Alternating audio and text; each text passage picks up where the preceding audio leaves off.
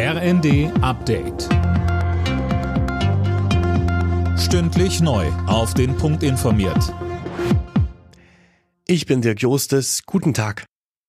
Nach dem Ende der Waffenruhe in Nahost gehen die Kämpfe zwischen Israel und den Hamas-Terroristen weiter. Aus Teilen des Gazastreifens werden wieder schwere Kämpfe gemeldet. Mehr von Anne Brauer. Kurz vor dem Ende der Waffenruhe hatte Israel bereits eine aus dem Gazastreifen abgefeuerte Rakete abgefangen. Die Feuerpause galt eine Woche lang und ist heute Morgen ausgelaufen. Gestern hatte die Hamas nochmal sechs weitere israelische Geiseln freigelassen. Israel übergab im Gegenzug 30 palästinensische Häftlinge. Auch wenn die Kämpfe jetzt weitergehen, werden die Gespräche über eine neue Feuerpause angeblich fortgesetzt. Der Bundestag debattiert aktuell über die Folgen des Karlsruher Haushaltsurteils, konkret über den Nachtragshaushalt für dieses Jahr. Die Ampel muss wegen des Urteils fast 45 Milliarden Euro neue Schulden machen und deshalb die Schuldenbremse nochmal aussetzen.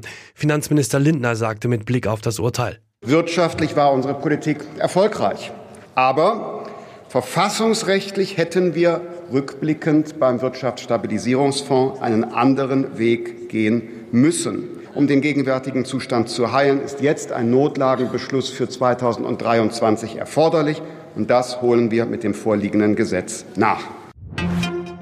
Tag 2 bei der Weltklimakonferenz in Dubai. Heute kommen die Staats- und Regierungschefs aus zahlreichen Ländern zusammen.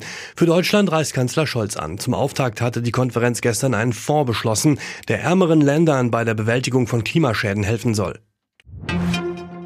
Eine höhere Lkw-Maut und mehr Mindestlohn in der Pflege, das gilt ab heute in Deutschland. Der Dezember bringt zahlreiche Änderungen mit sich. Am 10. Dezember tritt auch der neue Bahnfahrplan in Kraft, heißt das Angebot wird ausgebaut. Gleichzeitig steigen die Ticketpreise.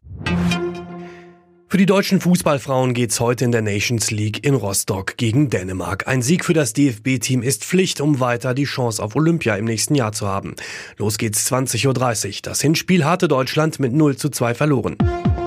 Alle Nachrichten auf rnd.de